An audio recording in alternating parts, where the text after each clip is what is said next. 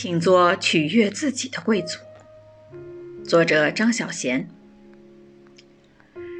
你也肯定遇到过一种人，当你悉心打扮的那天，他走过来，不怀好意的笑着问你：“穿成这样是去喝喜酒吗？”你真想骂他说：“你才去喝喜酒。”一个人难道不可以偶尔怀抱着赴宴的心情愉悦自己吗？